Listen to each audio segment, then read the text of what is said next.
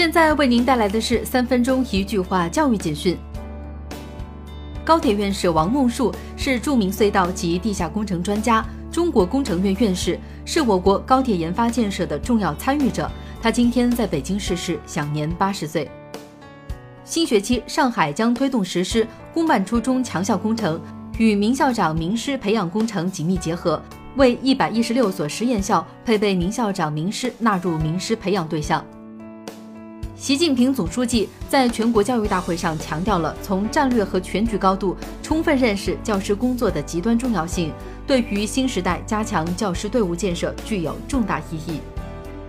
河北邢台经济开发区思源实验学校开展非遗大篷车进校园活动，向学生介绍庆阳香包，让孩子们近距离领悟传统文化的魅力。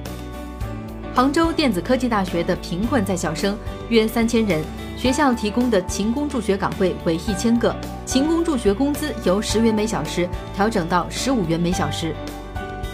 东南大学文学院中文系王科教授因台风影响不能及时赶回学校上课，便自费从广州打车到达长沙机场，成功回到学校上课。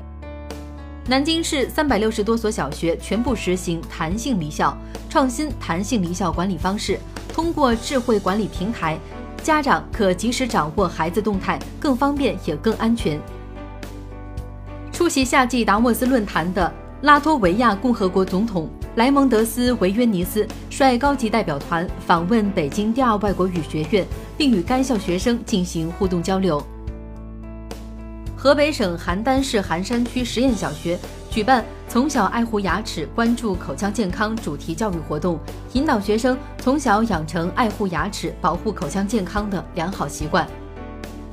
以“迈向新时代的教师培训和专业发展”为主题的第三届基础教育人才发展二十人北京论坛于九月二十日在北京会议中心顺利举办。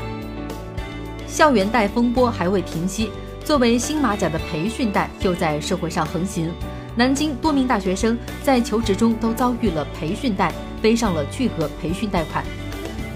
四川省艳阳初研究会二零一八职业教育创新论坛暨年会在成都市举行，论坛主题为“开放如何创新职教与技教，振兴乡村德技并修育工匠”。首届世界语言资源保护大会在长沙隆重开幕。来自全球四十多个国家和地区相关领域的官员、专家学者共两百多人参加开幕式。根据教育部教师资格认定指导中心二零一八年教师资格认定工作部署，结合四川省实际，四川省今年秋季教师资格认定工作安排已出炉。软科发布二零一八年全球体育类院校学术排名，我国六所高校上榜，上海体育学院位列全球百强。再次成为国内世界排名最高的体育类院系。